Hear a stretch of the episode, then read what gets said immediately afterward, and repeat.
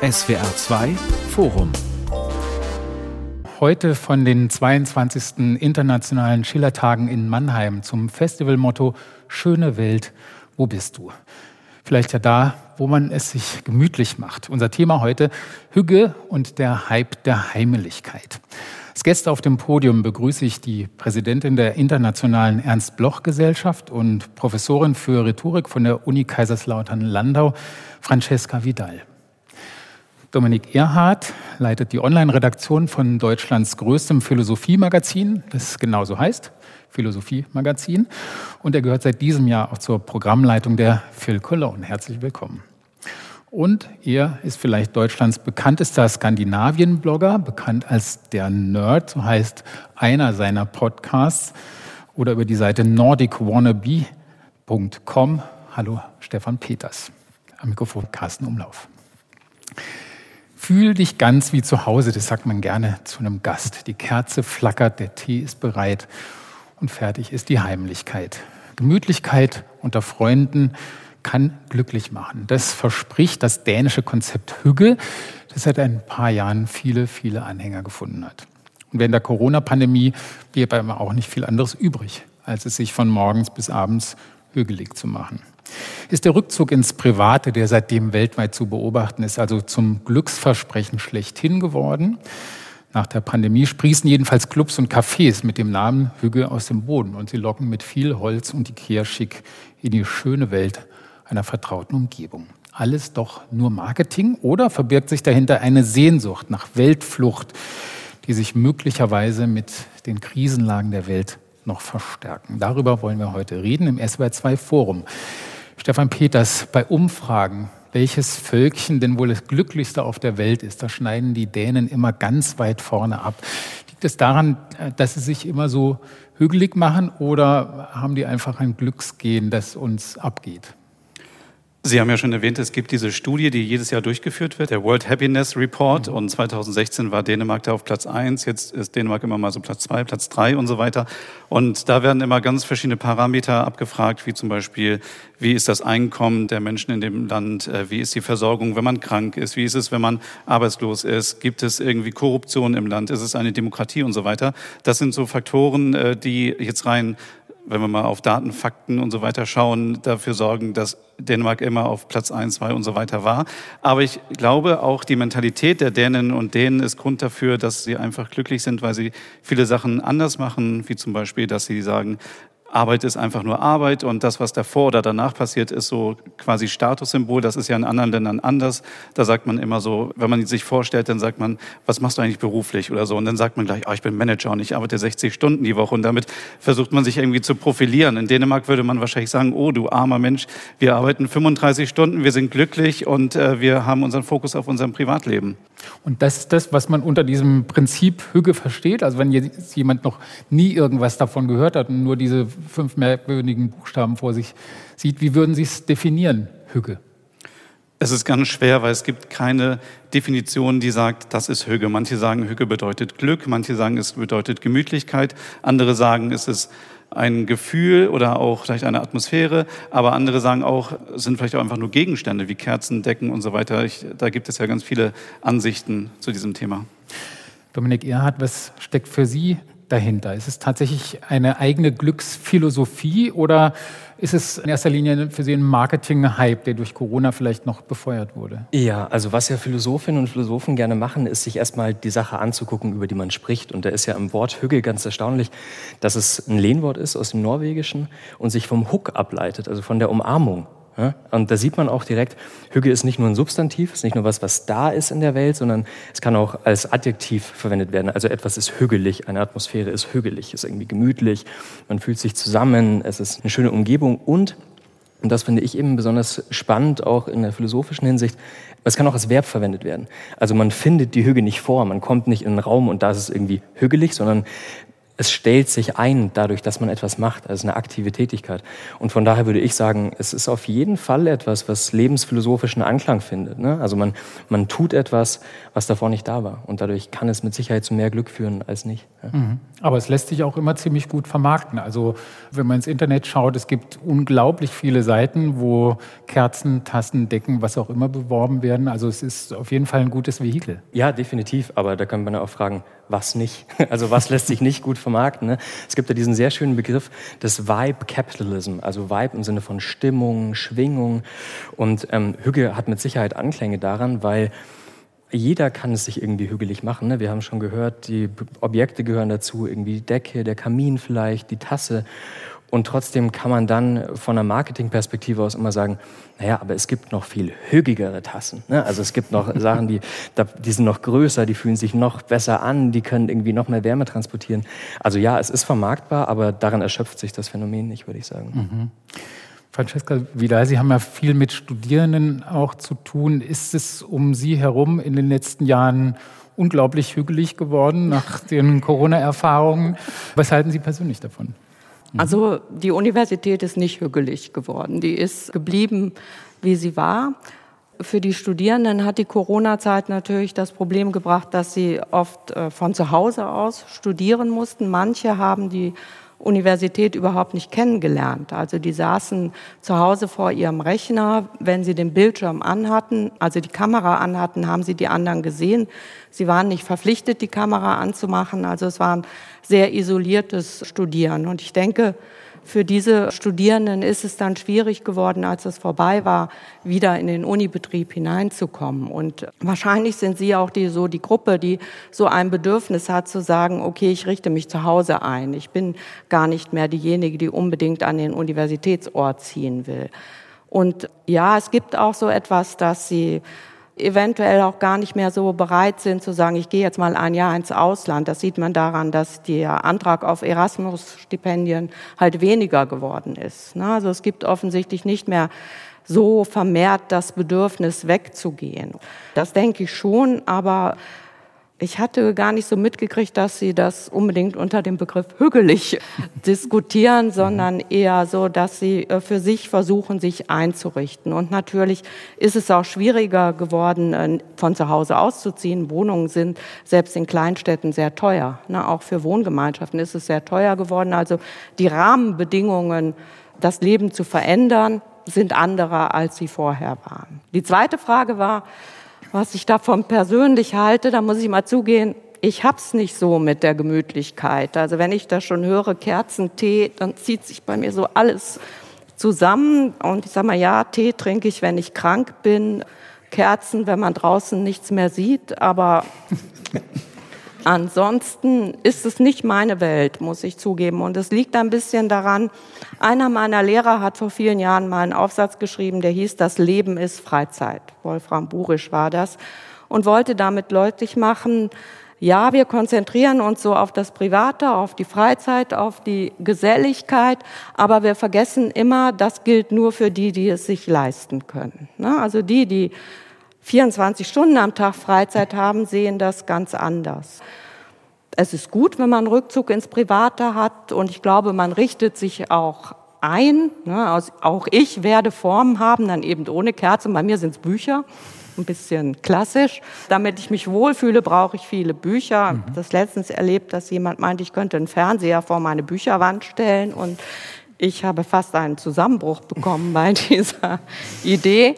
Also auch ich richte mich ein, ich brauche diesen Rückzug, aber ich finde es immer wichtig, dass man auch nach draußen geht und dass man im Kopf hat, nicht nur für mich, sondern das, was Sie vorhin so genannt haben, dann mit, dass man auch überlegt, äh, es gibt Gäste und äh, die müssen sich auch wohlfühlen können. Mhm. Das finde ich dabei sehr wichtig. Das mhm, sind zwei interessante Punkte, finde ich. Einmal, Stefan Peters, Hüge, ist das ein Luxusphänomen, was natürlich bezeichnenderweise aus den reichen skandinavischen Ländern kommt? Ich weiß nicht, ob das ein Luxusthema ist.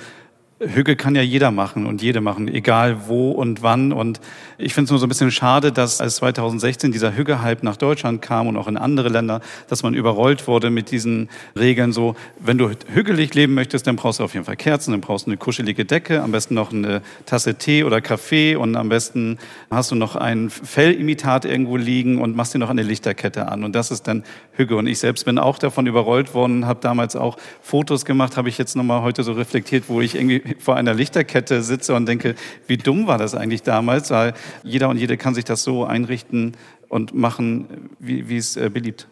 Es gibt ja auch Konjunkturen. Ne? Also die Frage ist, ist es was spezifisch Dänisches? Hügge. Ich meine, äh, kurze Zeit später gab es den Hype um Lagom aus Schweden. Der war vielleicht nicht ganz so stark wie Hügge. Aus Finnland gab es einen unersprechlichen Trend, der, glaube ich... Kurz dazwischen?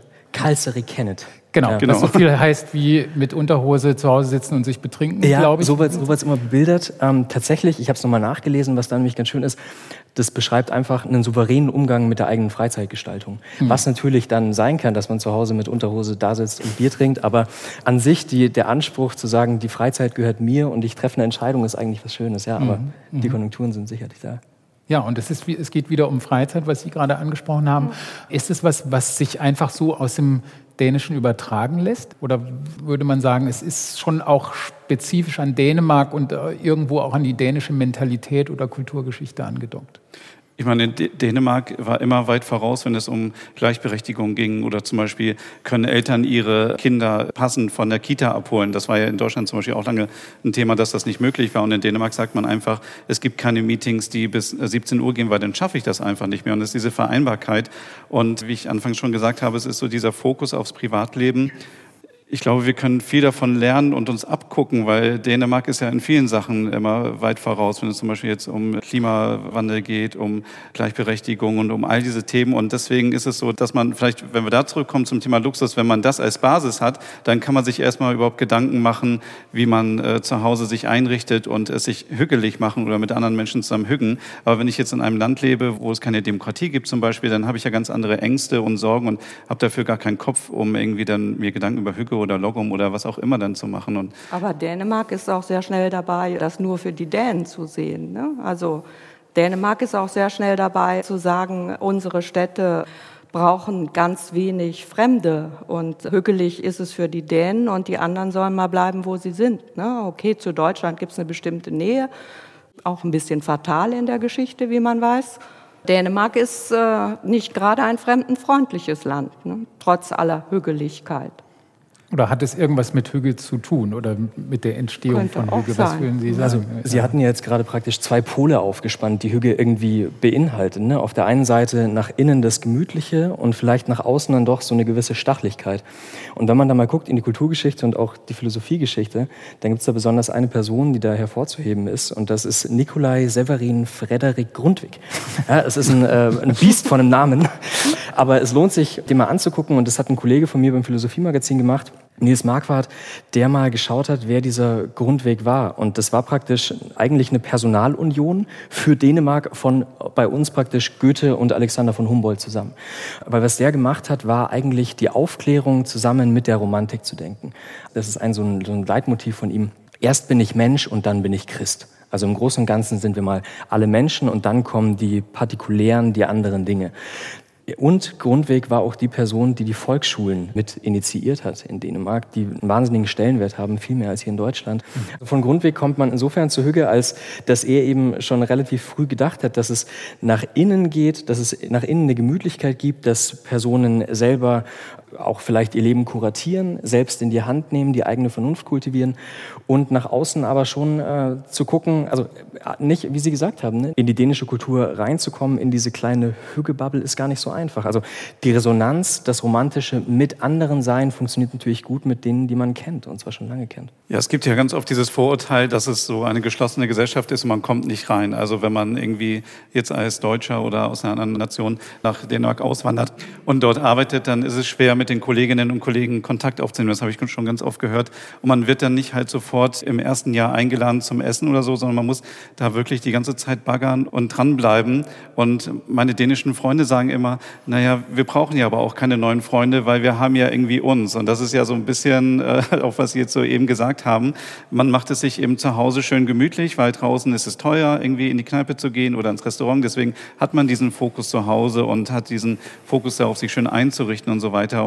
Ich muss aber auch sagen, ich schätze so ein bisschen diese Mentalität, wenn es darum geht, wenn man jetzt neue Menschen kennenlernt, dass nicht gleich einer um den Hals fällt und Küsschen links und rechts. Das ist etwas, was ich zum Beispiel sehr schätze, wenn ich in die nordischen Länder reise, dass es dann doch erstmal ein bisschen distanziert ist. Man schaut erstmal so, okay, versteht man sich und dann, wenn man erstmal das Eis gebrochen hat, dann ist es umso herzlicher und umso schöner, mit den Menschen in Kontakt zu kommen. Und es hilft natürlich dann immer, wenn man so ein bisschen auch dänische Sätze gelernt hat, aber äh, ich glaube, es ist auch nicht unmöglich, da reinzukommen in diese Bubble. Also ist es so, es gibt so eine sehr große emotionale Knautschzone und wenn man über die aber raus ist, dann wird es sehr genau, genau. gemütlich. Mhm. Okay, und die Frage ist, kommen alle über diese Knautschzone hinaus, weil wir ja eben kurz angesprochen haben, dass Dänemark ja auch sehr harte Migrationsgesetze hat. Also kommt es unter Umständen auch aus diesem Hügelgedanken, dass man das für sich gemütlich macht. Manche dürfen vielleicht mit rein, wenn sie ein paar Jahre gebaggert haben und andere, die bleiben halt definitiv außen vor. Hat das letztendlich schon auch was mit dieser Hüge-Idee zu tun? Das hat zumindest der Soziologe Theodor Geiger, der ja sehr lange in Dänemark äh, gelebt hat und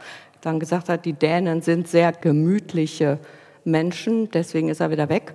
Und Bert Brecht hat es in den Svendburger Gedichten ja ähm, sehr deutlich gemacht, ne? wenn er dann so sagte, die Dänen sind sehr gemütlich, sie haben sich sehr bemüht, uns gastfreundlich äh, zu helfen. Wir mussten dann sehen, wie wir selber klarkommen. Ne? So ungefähr ist der Tenor der Svendburger Gedichte von Bert Brecht. Also von daher glaube ich, dass es schon etwas, eine Tradition hat. Jetzt heißt es Hügge, aber das Gemütliche ist etwas, was man den, denen ja schon immer dargelegt hat oder unterstellt hat, meinetwegen. Ich behaupte das jetzt mal weiter, auch wenn es provozierend ist.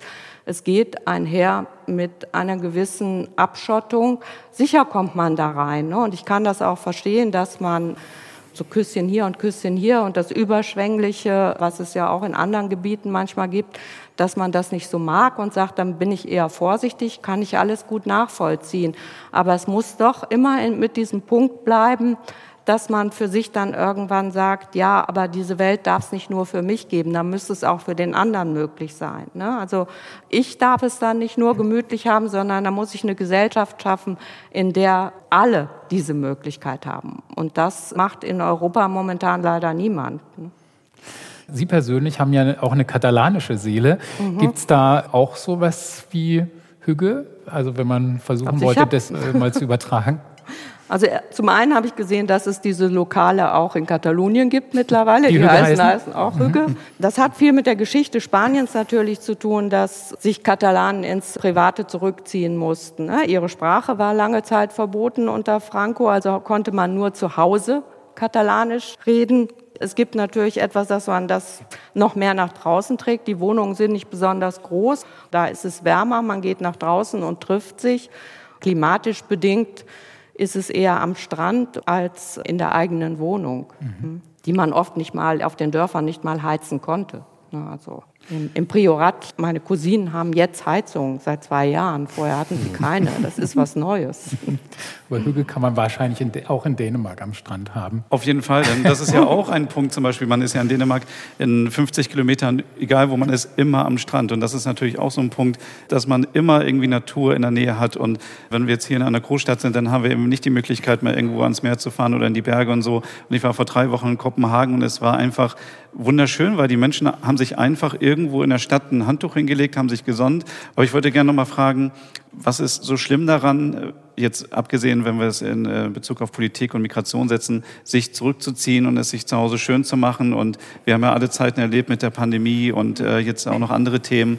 Ist es denn nicht auch schön, wenn man einen Ort hat, wo man sich sicher fühlen kann und wo man einfach sagt, okay, jetzt schalte ich einfach auch mal aus und denke mal an mich? So, weil ja. ich denke, ich denke so, wenn man an sich selber denkt und es einem gut geht, dann ist man auch in der Position, anderen wieder zu helfen. Ja, ne? Also ich würde sagen, selbstverständlich. Als Schutzraum ist äh, der private Bereich sehr wichtig. Man braucht den.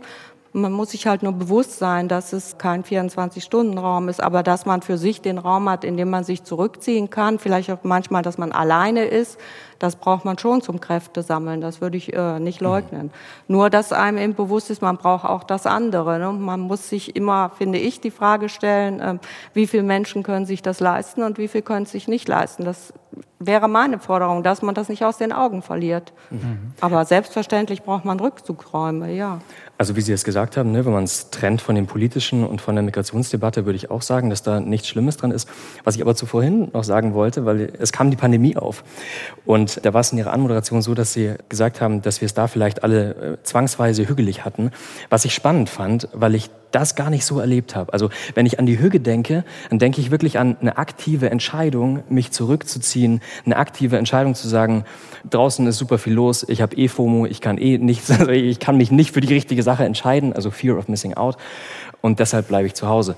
Aber wenn eine Pandemie ist und ich mhm. zu Hause bleiben muss, dann habe ich es nicht gemütlich, sondern dann fühle ich mich eingeengt. Und ich glaube, das ist eine ganz zentrale Sache bei der Hüge, oder? In gewisser Weise, dass es ein aktives sich zurückziehen, ein aktives Batterien aufladen, wenn man mhm. so möchte, und dann wieder rausgehen, vielleicht mit mehr Energie. Außerdem war diese, entschuldigen Sie, aber in den Corona-Zeiten war für viele Menschen das Private nicht unbedingt der Schutzraum. Ne? Die Zahlen beweisen, dass es für Frauen plötzlich die Situation war, wieder in eine alte Rolle zu kommen. Ne? Sie mussten in in ihren Privaträumen ihre Arbeit schaffen, wenn das überhaupt möglich war. Sie mussten wieder den Haushalt und die Kinder machen. Die Zahlen der Misshandlungen an Frauen sind gestiegen in mhm. Corona-Zeiten. Ne? Oder nicht nur an Frauen, auch an Kindern. Also von daher mhm. würde ich das bestätigen und sagen, äh, das ist nicht das gewesen. Es gab sicher auch, dass manche gesagt haben, okay, es ist ja auch ganz nett zu Hause, aber im Großen und Ganzen ist es was anderes, ob ich mich freiwillig zurückziehen kann oder ob ich zu Hause bleiben muss. Ne? Mhm. Das hatte ich übrigens in der Diskussion in Barcelona, in dem tatsächlich eine meiner Cousinen Barcelona verlassen hat, weil sie ja nicht auf die Straße durfte und deshalb ins Dorf gezogen ist, mhm. ne, um eben nicht nur gefangen in der Wohnung zu sein. Da waren die Bestimmungen ja noch strenger als hier. Ja. Also ich glaube, das ist der Unterschied. Ich muss mich freiwillig in meinen privaten Bereich zurückziehen dürfen und nicht da hinein verdrängt werden. Sagt Francesca Vidal in diesem SWR2-Forum. Das Thema ist Hüge und der Hype der Heimeligkeit. Das war gerade ein ganz interessanter Punkt, Stefan Peters. Ist in dieser Corona-Zeit Ihnen die Hüge auch eben nicht heimelig, sondern tatsächlich unheimlich geworden, weil man es eben nicht mehr selber im Griff hatte, wie Sie gesagt haben. Ne? Also wenn man sich den Raum schaffen kann, und da gibt es ja wahrscheinlich unterschiedliche Motivationen, warum man das macht. Einfach um aufzutanken oder weil einem das Außen auch als Überforderung vorkommt. Also als zu schnell, man versteht es alles nicht mehr. Jetzt kommt die Digitalisierung mit künstlicher Intelligenz noch alles dazu. Aber bei mir zu Hause, da habe ich den Bereich, den ich gestalten kann, wo ich mich wohlfühle. Aber wenn ich nicht mehr rauskomme, dann wird einem das vielleicht auch unheimlich. Ich glaube, am Anfang war es unheimlich und man hatte eben schlechte Laune, weil man durfte nicht raus, man hatte viele Ängste.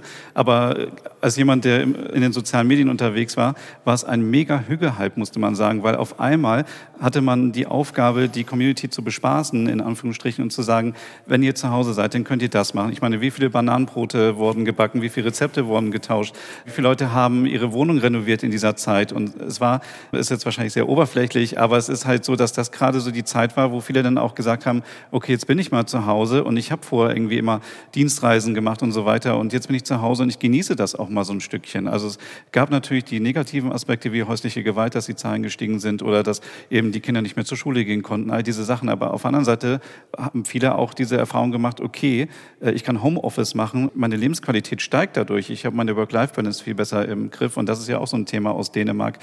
Ich weiß halt nur nicht, ob man immer alles äh, Hücke auf Deutschland übertragen kann. So, ne? Ich meine, wenn wir sagen, ach, ich bin jetzt gemütlich, dann ist es nicht gleich Hücke, dann ist es einfach vielleicht auch, ich liege nur auf dem Sofa und das ist schön. Von daher ist es schwierig. Aber ich glaube, es gab schon so eine kleine Hücke, ja, auch Pandemie. Also man wurde überrollt von Hücke überall. Ja. ja, und die Frage ist halt, was sind vielleicht auch menschliche Grundbedürfnisse, um äh, vielleicht auch den Begriff Heimat einzuführen ins Gespräch. Frau Vidal, Sie kommen von der Bloch-Gesellschaft. Bei Bloch gibt es dieses berühmte Zitat von der Heimat, die in die Kindheit scheint, aber der Ort, wo noch nie jemand war. Ist es eine schöne Welt, die man sich da baut? Also eine, eine Art von Heimat, in die man sich ins Private zurückzieht, wo man immer wieder gerne hinkommt, die man aber vielleicht aus Konsum und Design letztendlich zusammensetzt, weil man viele andere Möglichkeiten nicht hat? Konsum und Design mit Bloch ist schwierig, oder? Also Heimat als das, was allen in die Kindheit scheint und worin noch niemand war. So endet das Prinzip Hoffnung. Das heißt, es ist der Gedanke, der ausdrücken soll, was wir wollen, ist im Prinzip eine bessere Welt. Und wir müssen ja unsere Utopien irgendwo herholen. Die holen wir aus vielen Bereichen in Gesellschaft, Philosophie, aber wir holen sie auch, indem wir uns erinnern an unsere Kindheit. Und man erinnert sich nicht so sehr an konkrete Orte, sondern es gibt, wenn man eine gute Kindheit hatte, das hatte auch nicht jeder, dann erinnert man sich mehr an Gefühle wie ein Angenommensein, ein äh, Miteinandersein, ein akzeptiert werden. Und im Endeffekt steht dieses Heimat, worin noch niemand war, für dieses Gefühl, eine Welt zu schaffen, in der Menschen das zusammenbringt. Von daher ist es schwierig, das mit Heimeligkeit oder Gemütlichkeit zusammenzubringen, weil der Satz geht ja auch weiter und hat eben den berühmten Satz, dass es auch in demokratischen Strukturen sein muss. Ne? Also es ist eine Heimat in einer Welt, in der die Demokratie geschaffen worden ist.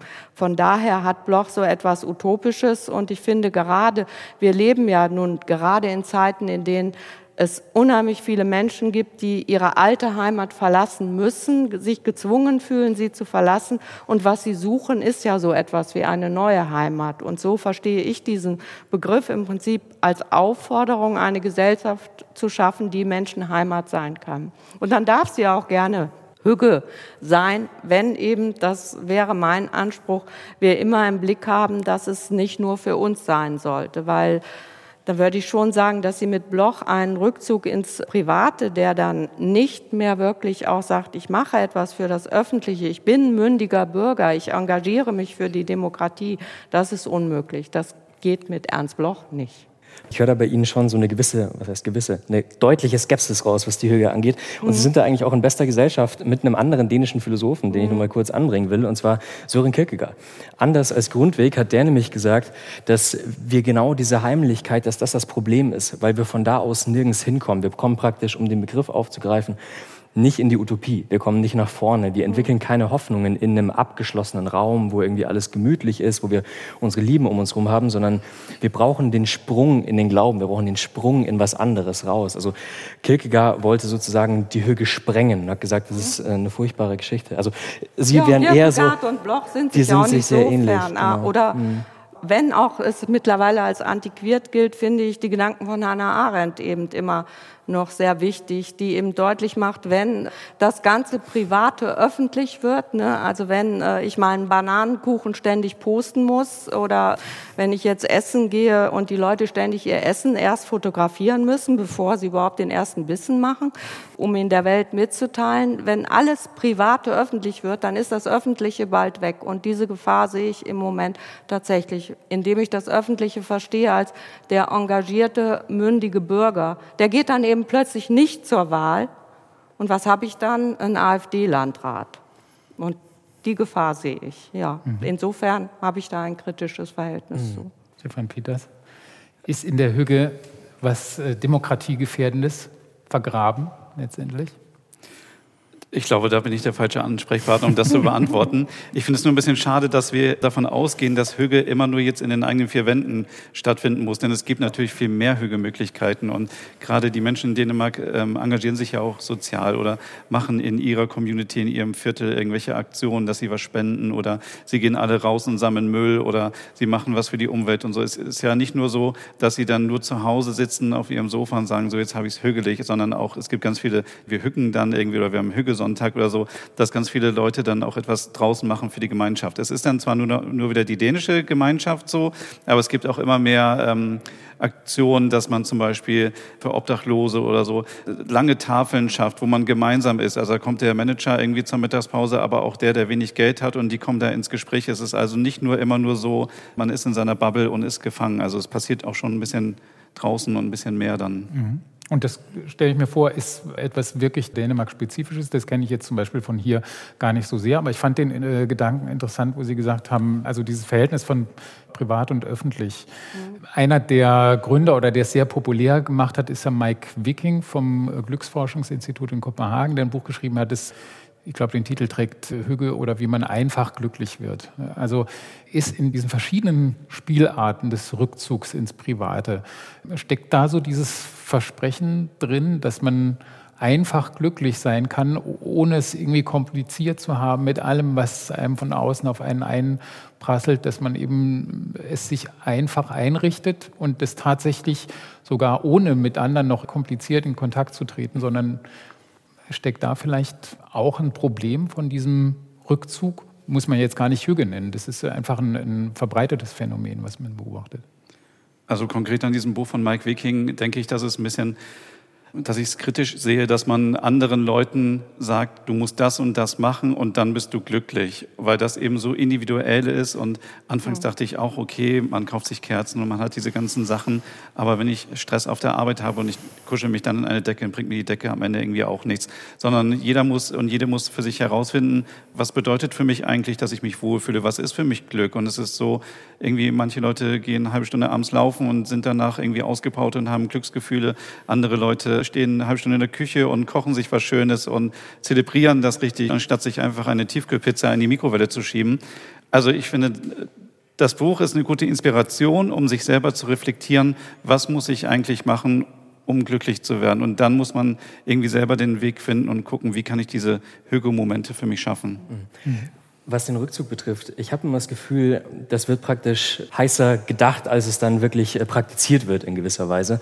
Weil wenn wir darüber reden, so alle Leute ziehen sich zurück oder wir haben so einen Trend in die eigenen vier Wände, dann stellt man sich ja immer so einzelne Personen vor, die da wirklich alleine sind. Natürlich, wir haben immer mehr Menschen und Einsamkeit ist ein Problem, das ist klar, das muss man so ansprechen. Aber trotzdem, selbst die Personen in meinem Leben, die ich als rückgezogen wahrnehmen würde, die haben natürlich auch Freunde und die stellen natürlich auch ihre Heimeligkeit so her, dass sie mit anderen in Kontakt treten. Also ich würde so, was zum Beispiel Hartmut Rosa, der Soziologe, das Resonanzphänomen nennt. Ne? Also man kommt irgendwie in Schwingung, aber man kann nie alleine in Schwingung geraten. Man braucht immer irgendwie ein Gegenüber. Von daher weiß ich gar nicht, ob wir wirklich so einen Rückzugstrend als Einsamkeitstrend haben oder vielleicht einfach zu kleineren Gruppen, zu kleineren Einheiten in gewisser Weise. Aber trotzdem gibt es viele Menschen, das dürfen wir, glaube ich, nicht vergessen, die auch glücklich sind, wenn sie alleine sind. Mal. Total. Und, und dass nicht immer so gezwungen wird, du musst jetzt diesen sozialen Stress haben und musst dich immer mit Freunden jeden Abend treffen mhm. und du musst irgendwie das am Wochenende machen und so. Ich finde, das ist auch irgendwie so ein Punkt, brauche ich überhaupt Menschen um mich herum? So, vielleicht einmal die Woche nur und andere Leute gehen fünfmal die Woche mit Freunden mhm. raus. Ne? Ich denke, das ist immer eine Frage, um die Mitte zu finden. Ja. Ne? Es ist immer problematisch, wenn es Extreme sind. Gut, ich komme aus der Pfalz, also ähm, da lebt man nicht unbedingt alleine. ich komme aus einem Gebiet, an dem es jeden Wochenende ein Weinfest gibt und man sich kennt auch. Aber da ist mir was aufgefallen, was Sie am Anfang so gesagt haben, auch wenn man vielleicht die Pfalz nicht verallgemeinern soll. Mir ist aufgefallen, dass viele, die dort weggegangen sind, wieder zurückkommen. Dass dieses Lebensgefühl, was Sie äh, damit verbinden, ne, die, die schöne Landschaft, die Weinfeste, die Freunde, die Familie, dass das natürlich entscheidend geworden ist. Das würde ich auch nicht abwerten wollen, da wäre ich jetzt missverstanden. Das kann ich schon gut nachvollziehen. Ne? Aber es ist eben der Punkt, den ich am Anfang meinte, solange es ein Rückzugsort ist, den man braucht, das glaube ich, dass das jeder Mensch braucht, dass jeder für sich andere Formen davon hat, aber immer im Bewusstsein, es ist ein Rückzugsort, um eben auch was anderes zu machen, um den Blick für die Welt nicht zu verlieren. Und äh, ja, ich bin, da haben Sie recht, eine Kritikerin auch der Gegenwart und ich sehe halt immer mehr, dass viele äh, den Blick für das, was gerade passiert, verlieren und äh, das finde ich gefährlich. Und wenn man sich dann so sehr zurückzieht, dass einem das nicht mehr bewusst ist, dass man sagt, okay, ich richte mich schön ein mit Kerzen und allem, aber ich sehe nicht mehr, wie viele Menschen gerade im Mittelmeer ertrinken, dann hat man nicht die Mitte. Ne, und das ist genau der Punkt, wenn es der Ort ist, an dem man dieses Bewusstsein behält, die Mitte gefunden hat, aber den Blick nicht verliert, dann habe ich überhaupt kein Problem damit. Mhm. Selbst wenn Sie ganz viel Tee trinken und Kerzen aufstellen. Diese komischen Sachen. Was mich aber interessieren würde, Frau Wieler, ist, wenn man sagt, man macht es sich gemütlich und das ist ein Problem, weil das Außen in gewisser Weise zu groß wird. Mhm. Könnte man dann nicht eigentlich Hügel sozusagen als Training sehen und den Kreis ausweiten und eben sagen, nicht nur wir, nicht nur die Familie, nicht nur die Stadt, nicht nur das Land, sondern tatsächlich so einen Kosmopolitismus daraus machen und zu sagen, wenn wir es utopisch gesprochen auf der Welt gemütlich hätten, hätten wir eigentlich eine gute Welt. Ich würde es eher so sehen, ich musste vorhin an etwas denken. Vielleicht ist das katalanisch, ich weiß es nicht. Bei uns wird immer für einen mehr gedeckt, weil ja ein Gast kommen kann. Und ich glaube, wenn das sollte vielleicht ein Bewusstsein werden, das fände ich gut so. Das wäre so meine Utopie von, dann ist es für mich gemütlich, wenn ich weiß, wenn jetzt jemand kommt, er ist willkommen. Es ist vielleicht auch, was Sie am Anfang gesagt hatten, was die Freizeit angeht. Vielleicht kreisen zu viele Gedanken und zu viele Debatten und Äußerungen in Social Media um diese persönlichen Befindlichkeiten. Also wie, wie fühle ich mich in der Welt, wenn es hochkommt, aber überhaupt, wie, wie geht es mir eigentlich? Hat auch mit Sicherheit viel mit Atmosphäre zu tun, Dominik Erhardt. Ich glaube, in letzter Zeit ist auch so der Begriff des Atmosphärendesigns aufgekommen. Mhm. Passt da Hüge für Sie mit rein? Also so eine Art Mood-Management. Ich kreiere quasi meine persönliche Atmosphäre, mit der ich mich identifiziere und die ich dann auch wieder nach außen trage. Ja, das würde ich schon sagen. Und vielleicht, um mal eine steile These hier nochmal in den Raum zu stellen. Ich glaube, warum Hüge auch auf Social Media so wahnsinnig gut funktioniert, ist, eigentlich aus zwei Gründen. Weil es zum einen kein Inhalt ist. Es ist eben wirklich nur Atmosphäre. Es ist Ästhetik. Es kann auch mit Musik unterlegt sein, logischerweise. Also man stellt sich wie eine Dusche von schöner, schöner Ästhetik im Großen und Ganzen. Also man muss nicht denken, man, wir haben ja doch mittlerweile auch auf Instagram und auch auf TikTok immer wieder Personen, die so Hot Takes haben. Ne? Also die aktuell politisches Geschehen versuchen zu kommentieren und da den eigenen Take drauf zu legen. Das zum einen und ich glaube zum anderen, und wir haben das ja vielleicht alle irgendwie schon mal gemacht, zumindest wir beide, bei Ihnen weiß ich es nicht, aber schon mal selber sein Zimmer gut aufgeräumt, es sich irgendwie gemütlich gemacht und ein Foto gemacht und das hochgestellt. Und das Tolle ist da ja, ne genau, und das Tolle ist da ja, das habe ich mir schon gesagt, aber das Tolle ist da, dass man anders als vielleicht viele Zudringlichkeiten der aktuellen Welt nicht zeigen muss, guck mal, wie klug oder wie toll ich aussehe, sondern guckt, wie schön das ist. Also man hat durch Hüge und durch Atmosphäre vielleicht einfach so ein bisschen Pause vom Selbst in gewisser Weise. Und von daher, die Atmosphäre spielt mit Sicherheit damit rein. Ja. Sie haben übrigens recht, äh, ich habe noch nie mein Zimmer fotografiert und gepostet. Ich mhm. bin so alt, dass ich tatsächlich nicht auf irgendwelchen sozialen Netzwerken bin. Also behaupte ich immer, dadurch, dass ich in der Bloggesellschaft bin, bin ich es natürlich doch, weil die Gesellschaft ist auf äh, Facebook, aber ich privat nicht. Aber ist es nicht wirklich immer nur der eine Trend? Ich war heute im in der Kunsthalle in Mannheim, weil ich dachte, wenn ich schon mal in Mannheim bin, fahre ich in die Kunsthalle, dann stand da statt Hügel dann dieses Japanische von Herrn Mori, wie man die japanische Lebensfreude, Glück äh, lernt. Ne? Dann habe ich im Internet geguckt, da stand in der Taz als erstes Hügel ist out und nichts tun auf Holländisch ist in. Ne? Also Nixon. Nixon, genau. Ist es nicht wirklich so, dass dann im Endeffekt äh, es neue Worte für immer gleiche Trends sind und ja, der Mann geht in die Natur, das hatten wir doch auch schon mal. Also mhm. ist es Stefan Peters, dass man sich in solchen Trends tatsächlich einrichtet und die dann postet, mit anderen übers Internet teilt? Ist das vielleicht die äh, neue Form von Heimeligkeit? Ich glaube, generell geht es ja bei Social Media darum, sich Inspiration zu suchen. Und man muss ja mal vorsichtig sein, ob das wirklich die Realität ist, die man da sieht. Wenn Sie schon sagen, Sie räumen Ihr Zimmer vorher eine halbe Stunde auf, bevor Sie ein Foto machen, ist das natürlich nicht mehr authentisch. Und ich verfolge eigentlich den Ansatz immer, irgendwie das so zu zeigen, wie es ist. Und ich kenne so viele äh, Leute, die auch wirklich dann ihren gelben Sack wegstellen und dann erst das Foto von der Küche machen, weil es schöner aussieht. Es ist eine Inspirationsquelle. Ja. Aber ich weiß, dass Sie das mit dem Politischen nicht so gerne hören, aber passt es nicht dazu, wenn Sie sich politische Reden unserer Zeit anhören, dass es immer nur ums Gefühl geht? Also Rhetorik würde ja sagen, es muss alle drei Sachen geben. Das Gefühl, den Ethos des Redners, den Logos, alles mal wieder im Gleichklang in der Mitte. Wenn Sie sich die jetzt anhören, dann geht es nur um Gefühle, nur noch um Stimmungen und Atmosphäre. Ist es nicht eher eine besorgniserregende Tendenz. Ich bleibe dabei. Mir macht das Angst. Also für mich ist das der Beleg dafür, dass wir nicht mehr genügend aufpassen, dass wir nicht mehr genügend im Bewusstsein sind, was in dieser Welt gerade passiert. Ja, Gefühle sind ja immer das Mittel, um irgendwie Botschaften unterschwellig zu verbreiten. Also es kann ja sowohl negativ als auch positiv genutzt werden. Und ja, natürlich kann es negativ oder positiv genutzt werden, aber es braucht eben immer auch da die Mitte. Wenn ich nur Gefühle habe und kein Logos mehr, keine Argumente mehr, dann, dann wird es halt gefährlich. Ne? Und das ist das Problem für mich. Also ich muss ja beides haben. Ne? Selbst Sachen, die ich gut finde, von denen ich sage, okay, ich stehe dahinter, ich finde das richtig, da möchte ich immer noch, dass das mit Argumenten Natürlich auch mit Gefühlen, sonst spricht es mich nicht an. Aber wenn es nur Gefühle sind, wenn es nur um Stimmungen geht, wenn es nur um Mentalitäten geht, das ist doch eigentlich die gefährliche Tendenz, die wir gerade haben. Tut mir leid, ich bleibe dabei. Ich finde, mhm. wir leben in Zeiten, in denen es gerade ähm, riskant wird. Ja, ich würde Ihnen da auf jeden Fall zustimmen. Und spannend ist ja vielleicht auch, wenn man sich mal fragt, warum denn aktuell so viel an, an die Gefühle appelliert wird und an die, wie Sie sagen, an die Stimmungen. Sie sind die Expertin, aber ich würde schon denken, dass die Hörerinnen und Hörer eben jeweils hineininterpretieren können, was sie jeweils hören ja, wollen. Ne? Also genau. das Problem liegt sicher auch nicht nur beim Empfänger, sondern auch beim Sender, mhm. dass die Antworten und die vielleicht Thesen, die auch gegeben werden, nicht als solche definiert werden, sondern dass wie, wie, so, ein, wie so ein Bad ausgeschüttet wird und jeder kann sich irgendwie so nehmen aus diesem bunten ja, Strauß, genau. was er möchte.